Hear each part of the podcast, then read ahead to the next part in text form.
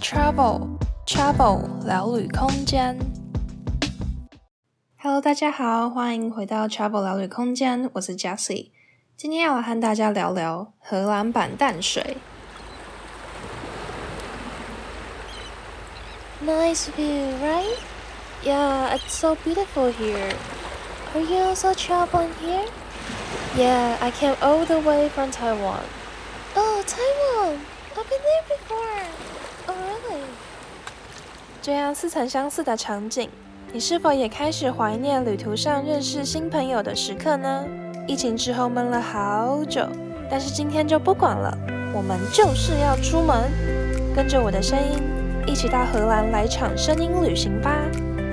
本次串联由 FM 台湾发起，参与的节目总共有二十六个，包括 DJ Cookie 酷鸡开杠，Karen 老师有意思。PA 大姐，SH 好野人生，Yo What's Up 在干嘛？最强无痛学习知识频道。想要收听更多参与串联的节目内容，欢迎到节目资讯栏点击连结收听哦。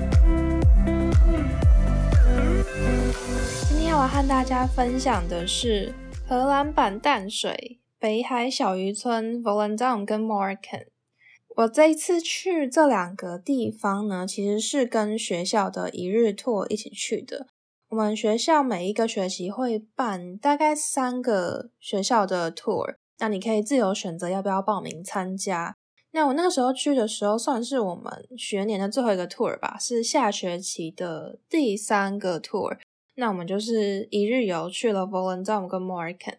那 Volendam 它在荷兰北部，其实离阿姆斯特丹还蛮近的，所以我在网络上看到还蛮多人，如果去荷兰旅游，一定会去阿姆斯特丹嘛，那也许就会安排说，可能一个半日游啊，一日游，顺便去 Volendam 看看。那因为我是去交换的，所以我其实事前没有查很多荷兰观光旅游的资料，我就是去了，可能听朋友推荐啊，或是怎么样才去查。所以我原本对于 Volendam 跟 Morgan 的了解并没有很深，那就是看到学校的 tour，反正我那时候学校两个学期的 tour 我就全部都报名参加了，就想说一方面是交朋友嘛，那一方面也跟着学校，他都帮你安排好交通什么的去玩，也比较方便这样子。所以我那个时候就是刚好印象荷兰站这个地方也算是蛮多人到荷兰会去的，然后学校又有这个行程，所以我就想说好，那我就跟学校去，我就不用自己大老远跑去那个地方。然后后来我在跟我的室友朋友们聊天的时候呢，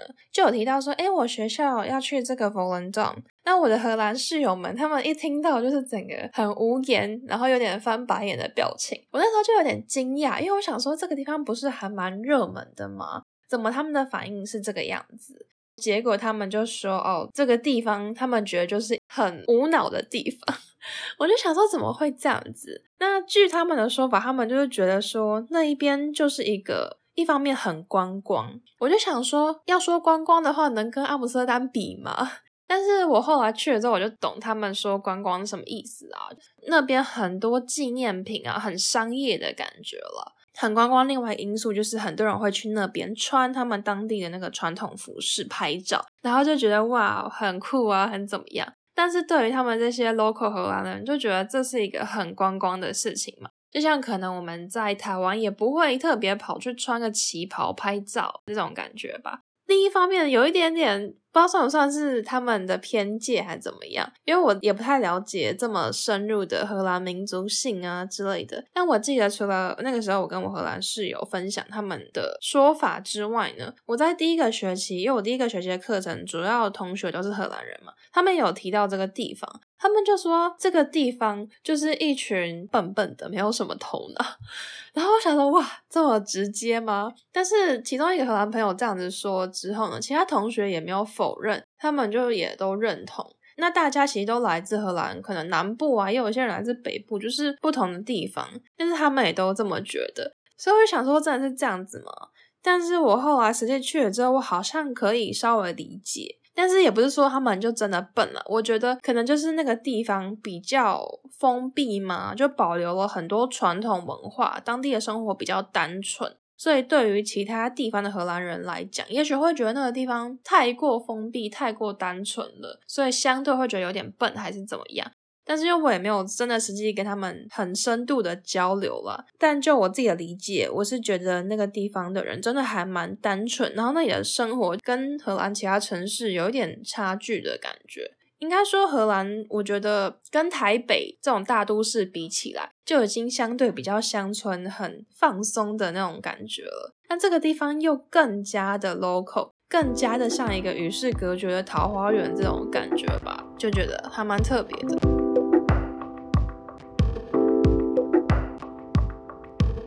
我们学校一日游这个 tour 呢，我们一开始是先去 Morecambe。那 Morecambe 这个地方就是在距离 Volendam 很近的一个小岛，那个小岛真的非常非常的小。然后我们那个时候去是先去当地的一个木屐工厂参观，他会展现给我们看他们这个传统木鞋是怎么制造的啊，介绍一下这样子。那这个木鞋在荷兰也是很有名的。我觉得很特别哦，因为这个东西其实就是大家对于荷兰的印象，假如说明信片什么，上面不是都会出现什么风车啊、郁金香，然后这个木鞋。我原本就想说，诶，这个会不会也是一个很观光的东西？因为我之前的荷兰同学他们有提到说什么郁金香、风车这些东西真的是非常观光的东西，他们都没有什么认同感。可是木鞋的话呢，我的老师他说他家真的有这个传统木鞋，然后是真的有在传。他们在家里的庭院啊，种花啊什么，他说他们都会穿那个木鞋，但可能不会像观光地区卖的那一些这么 fancy 这么漂亮，可能就是木鞋本身，然后没有什么涂颜料之类的那种简单的，主要是功能取向。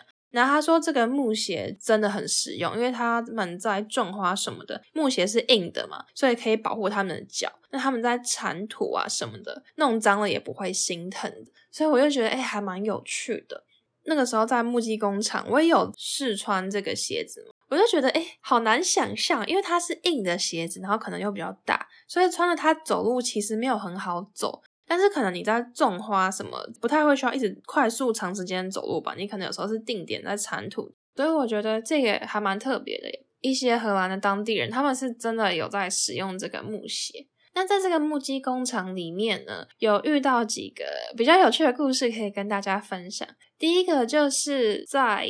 我们参观完整个流程之后，到最后一定会有一个那个纪念品区嘛，大家就可以去买东西啊，或是到处看看。那那个时候我就看上了一个小木鞋造型的一个盆栽，它就是一个缩小版的木鞋，很小，大概比手再小一点点那个大小。然后它就是另外有配一些土跟种子。那你买这个纪念品回去之后呢，你就把那个土，它就是很小一块圆圆的，那你把它放到那个木鞋的洞里面，你加水它就会膨胀的那种土，你再把种子放进去，然后浇水就可以养那个花。你可以选是要买什么品种的花，有波斯菊啊，有向日葵什么的。反正我那时候看到就觉得，诶，这个很可爱，而且也有一种实用性吧。但是我那时候就有点担心，不确定说种子的东西我可不可以带上飞机带回台湾。那以前我的做法，我觉得就是当场或是之后再自己 Google 查。可是我当下就是刚好也经历了五月中那个时候，我去了爱尔兰一趟旅程。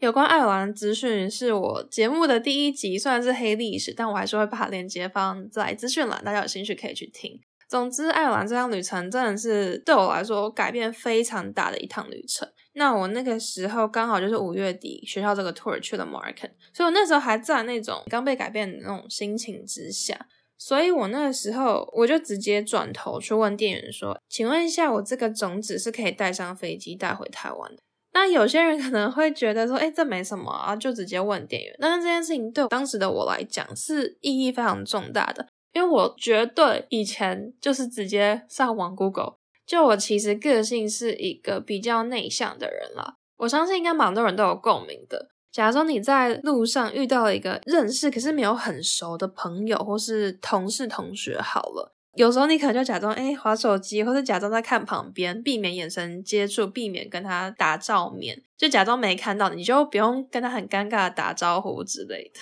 这就是算是内向的人的一个特质吧。所以在旅行这方面也是，就是你会尽可能的去避免没有必要的 跟人接触沟通的一些事情。那像是我刚才提到的这个，我可以上网自己解决，甚至网络上资讯可能还是更准确的，是那种移民局啊或是观光局的官方资料嘛。但是我当时就是爱玩的影响太深了，所以我就直接转头去问那个店员。这一件事情真的是对当时我来说意义重大。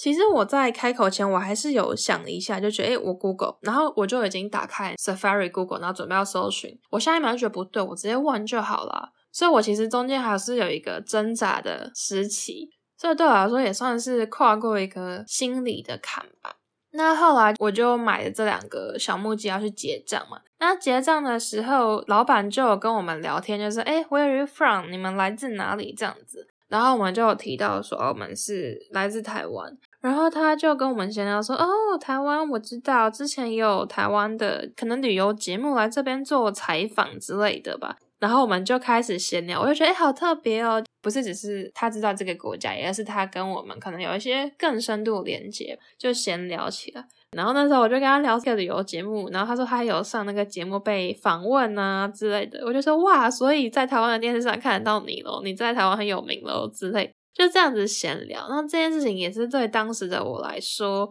意义蛮大的嘛，因为刚刚有提到，我就是会尽可能避免跟 人家的沟通接触。我那个时候尝试了，我就鼓起勇气，好，就跟他聊天。可能平常我就哦，是哦，原来是这样，好特别哦，这样。但我那时候就多跨出了一步，去更进一步聊，说，诶，所以你在台湾很有名吗？不是只是那种一般客套的聊天。那结果老板也觉得很有趣，很好笑，然后就跟我先聊起来。我就觉得说，我鼓起努力多踏出的那一步，我没有整个被打脸，而是被接受了，然后就看得到我自己努力的成果，就觉得很开心。我愿意踏出那一步。我觉得即使是这么小、这么小的一些事情，也是对于以后整个路途上你在培养你的勇气来讲，很大的一个影响。就像是我为什么会去尝试沙发冲浪，也是因为我第一次的经验都是好的。我第一次可能一开始也是很不敢，然后我就只是跟人家 hang out 见面，可是遇到了很棒的人，所以我后来才会鼓起勇气继续去尝试去住人家家，也是遇到了很棒的人，后来才会继续尝试，继续尝试，继续尝试。我现在这样子其实是很小东西，你可能还不敢去真的 carry serving 跟人家 hang out 这么久，这么两三个小时的时间，可是从这样子可能只是在买东西、买纪念品的时候跟人家闲聊，多聊个一句，被受到肯定了。可能你再多跟个五六个店员聊天，你每次这样子的闲聊都被受到肯定，也许你下一次你就鼓起勇气愿意跟人家见面了。我觉得这些看似微不足道的小事情，其实都是对于旅途上培养勇气来讲很棒的一些影响。所以，如果是真的有想要尝试，但是还没有勇气的人，也许也可以从这些比较小、你比较容易踏出第一步的事情开始尝试起。等到你觉得，诶，你的勇气累积够了，你再去尝试那些比较大、更勇敢的事情。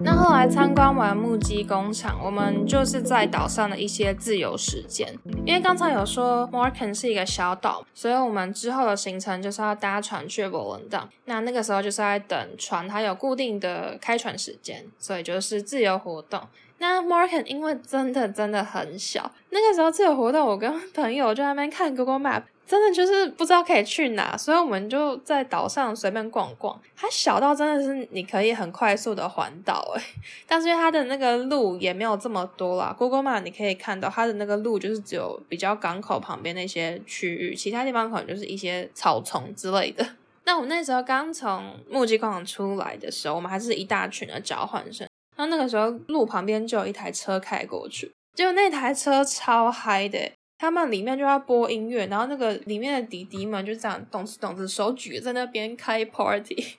然后我朋友就说，他们这个嗨的程度，感觉是有刻一点什么，就蛮自得其乐的感觉。然后后来是旁边运河那里有一群弟弟，超可爱的，那个弟弟可能就是五岁以下吧，真的很小很小的弟弟。一群大概三个，然后那个时候运河里面就有一只蛮大只的天鹅，可能比他们都还要高哦。然后他们就看到那个天鹅，觉得很有趣吧，他们就跑来跑去要去跟那个天鹅玩。结果他们跑去找那个天鹅的时候，那个天鹅原本自己游自己的，但听到他们的声音，他就转头过来到岸边看他们。然后他们原本觉得天鹅很有趣、很可爱，跑去找他。结果天鹅一转头看他们，他们就不知道是被吓到还是怎么样，就啊一直尖叫，然后跑回原本的地方。就超可爱的，我那时候还有录一个影片，之后再放到 Instagram 的贴文里面跟大家分享。总之呢，这个自由时间，我跟朋友就是在路上晃晃，然后去了当地有一个教堂吧，然后就路边草丛到处晃来晃去，就散步聊天，然后之后到集合时间就搭船去摩棱镇。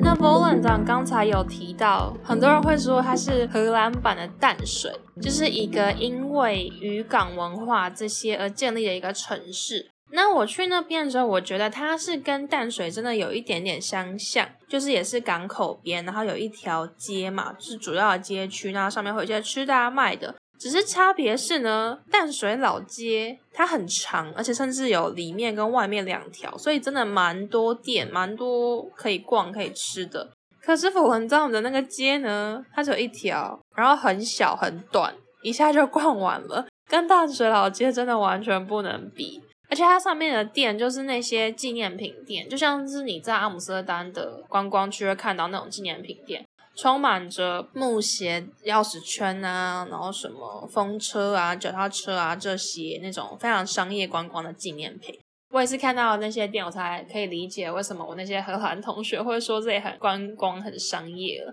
因为那些店我自己也不会想要去逛，可是那边就扣除那些店，真的也没几家其他的店可以逛了。然后那边真的还蛮多服务，就是说，哎，你可以来穿他们的传统服饰，然后拍照，多少钱这种。那食物的话呢，蛮多人去那边，因为是渔村嘛，就会吃一些鱼相关的料理。那我那个时候没有特别吃，是因为这些鱼的料理，其实我在我的城市或是荷兰其他城市就还蛮常吃了。一个是 herring，是生飞鱼，这个是还蛮有名的，但不一定每个人都敢吃，因为它味道会比较重一点。我觉得这个 herring 我其实是在芬兰的时候尝试的，因为其实北欧蛮多国家也都有这个飞鱼的这个料理。那我那时候在芬兰吃，我觉得还蛮好吃的。但是因为它是腌制的，会比较咸，所以我那个时候发现它很棒的是，你买那种法国面包之类的面包，然后你把它夹在里面配着一起吃，超级搭，超好吃的。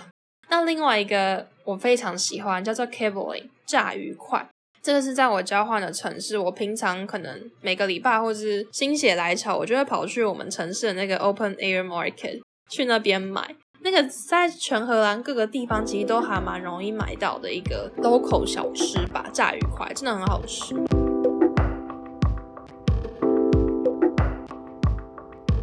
那我们在 Volendam 的行程呢，我们先跟着学校一起去了一个 street waffle 的工厂。Stroopwafel 就是荷兰的松饼煎饼，一个圆圆扁扁格子状很甜的那个焦糖，应该大家有印象了。那它的名字就叫做 Stroopwafel。那在这个工厂里面，他就会现场示范这个 Stroopwafel 是怎么做的。他真的就现场在那边搓那个面团，给我们看他是怎么样压那个格子的痕，然后在现场烤。烤的期间，他可能就会展示其他的东西。等烤好之后，就现场切给我们吃，这样子。那 Stroopwafel 大家可能比较常吃到，因为可能在台湾有些亲戚带回来的纪念品嘛。我之前对这个印象其实我没有特别喜欢，因为以前吃到就是纪念品，然后就觉得好甜哦。但是我到荷兰之后呢，我就知道它的正确吃法。他们就说，它为什么会设计成圆圆的，而且它的 size 刚刚好可以放在马克杯上。我那时候荷兰同学一讲，我就哇哦，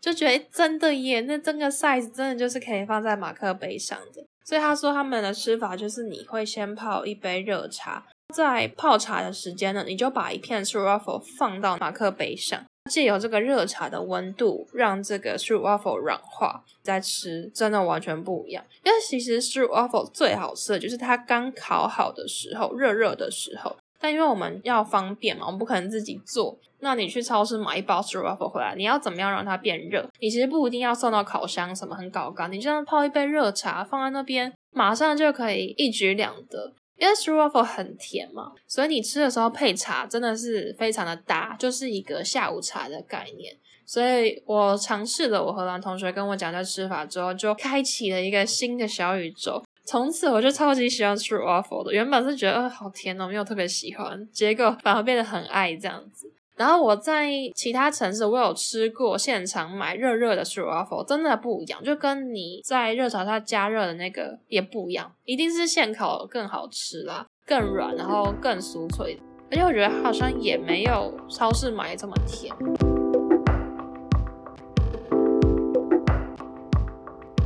那我们参观完这个 street waffle 之后呢，我们就一群人到外面的酒吧那边坐着休息，因为他那时候好像是有送我们每人可以点一杯饮料吧，所以我们就大家在那边聊天、喝酒、喝饮料，忘记是酒还是饮料了。然后那个时候呢，就突然来了一群很锵的荷兰人，他们就穿着刚才提到的那个当地传统服饰。看到我们就很兴奋的跑过来，就说什么：“哎，他可不可以跟我们一起唱歌、一起录影之类的？”不知道是他们也是学校活动还是什么任务要完成吧。总之就很锵，然后就在那边唱歌，唱完之后就走这样子。我那时候有录那个影片，也会放在 Instagram 上面，大家可以到 Instagram 上面看，就很锵。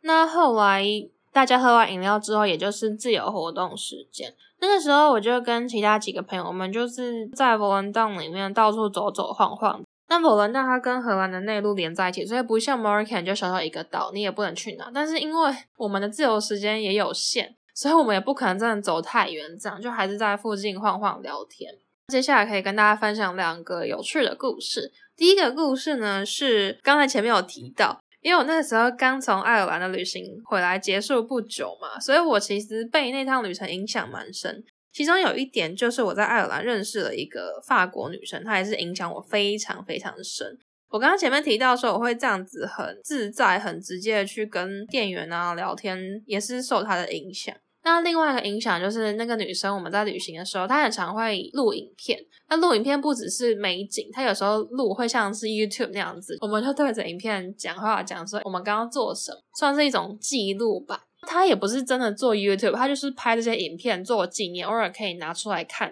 那我也觉得，诶，这个方式还蛮好的，所以我后来有时候也会这样子录影片，当做一个记录。那我那个时候也开始记录，我就对着手机开始讲说，哎，今天发生什么事情啊？然后稍微讲一下，走在路上边走边讲。讲完之后，我就说好，那就这样，拜拜，跟我的镜头挥手说拜拜。然后结果旁边有两个荷兰青少年，他们骑机车经过吧，他们就跟我挥手，他们应该知道我不是在跟他们说拜拜，我是在对镜头，反正就是我挥手，然后完全没有预料到这件事情，他们就也跟我挥手，我就觉得好有趣哦。就觉得在旅行中常会发生一些你没有意料到的一些惊喜。那后来我就跟其他的朋友，我们就在路上继续边走边聊天。那个地方也没有什么很多可以看啊、可以逛的，我们就等于是在路上看风景，走走晃晃这样子。所以我们就开始玩游戏。那我们一开始本来是想要玩海龟汤。那我们那时候是我跟另外一个台湾女生，然后还有一个俄罗斯女生跟一个英国女生，所以我们都是讲英文。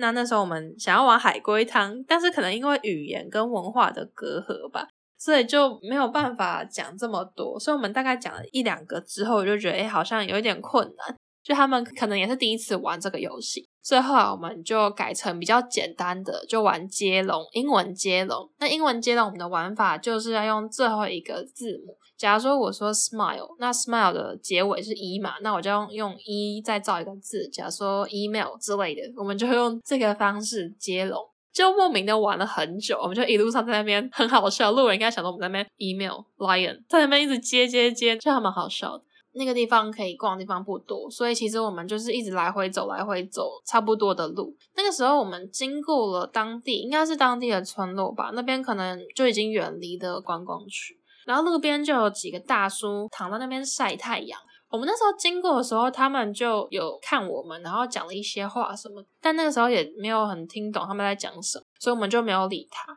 但后来我们在走回来的路上呢，又经过他们了嘛，他们就开始对我们讲一些话。以前的话，我可能也会尽量就避免跟人的接触吧。但我那时候就想说，心态开放一点，所以我那时候好像有回他。我的朋友们都没有很想要跟他们聊天，就变我一个人在那边跟他聊天，很奇怪。总之，他们也不是真的要跟我聊天的感觉，他们有一点，我觉得有点像是好玩吧，所以他们会问我问题，但我回答他们之后，他们也不会就是这样真的，一来一往跟我聊天，他们就这样讲一讲，然后就开始自己一群人在那边笑，可能讲荷兰文啊什么，我也听不懂，所以到后来我就觉得，有一点奇怪，就也没有想要继续跟他们聊天，我们就默默飘走了。还好那群大叔也没有恼羞怎么样跑来追杀我们，对，他就觉得呃还蛮有记忆点的一个小故事这样子。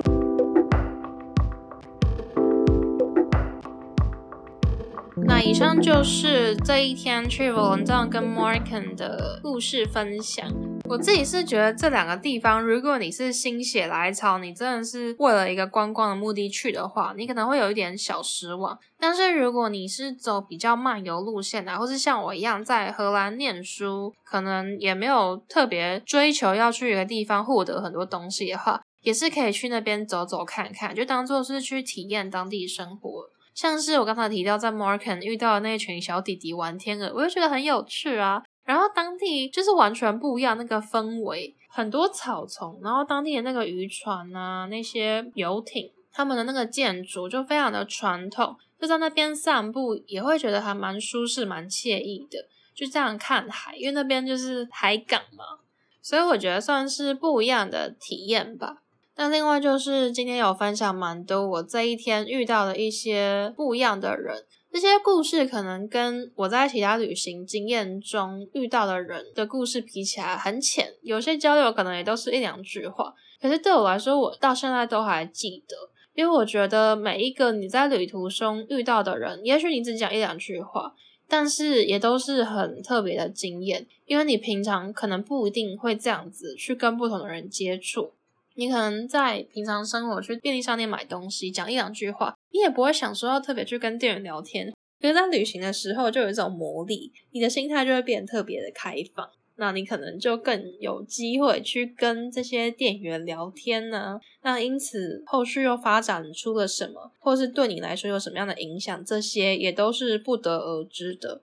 那尤其对我来说，因为那个时候我刚结束爱尔兰的旅程。算是我第一次实际演练了这些，我刚才讲跟人家多一点互动，多一点聊天，或是录影片记录等等，对我来说就是印象更深刻了。我实际上真的去尝试了这些，那获得的一些反应也没有到我原本想象的这么害怕，这么的不好，所以我后续也才会继续去执行。旅行中发生的每一件微不足道的小事，感觉都会被放大去记着。这也就是旅行的魔力吧！真的非常希望可以赶快再一次踏上旅程。Travel Q，今天的 Travel Q 想问大家：你在旅行的时候，也有跟我一样，可能在跟店员或是当地人聊天的时候，不小心多聊了几句的有趣故事吗？欢迎你在 Apple Podcast 上留言，或是到 Instagram 的 po 文底下留言跟我分享你的故事哦。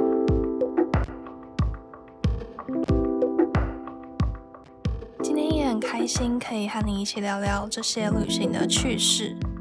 如果喜欢这样的分享，欢迎在各大平台上订阅 Travel 聊旅空间，这样之后有新集数就可以在第一时间收听喽。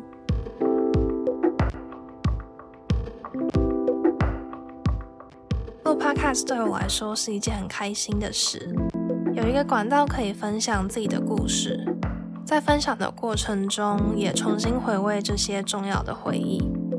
如果这些分享又能刚好帮助到你，让你获得了新的资讯，或是多了这几十分钟的乐趣，我都真的真的很开心。所以我想在这边跟你说一声谢谢，谢谢你愿意在百忙之中花时间收听我的节目。你的收听和回馈对我来说就是最大的鼓励。如果你愿意的话，我非常非常希望可以收到你的回馈哦。不管是对节目的想法或问题，或是其他想跟我说的话，欢迎你在 Apple Podcast 上留言给我，或是在 Instagram 的现实动态上 tag 我。非常非常期待可以收到大家的回馈哦。那我们就下周再见喽，拜拜。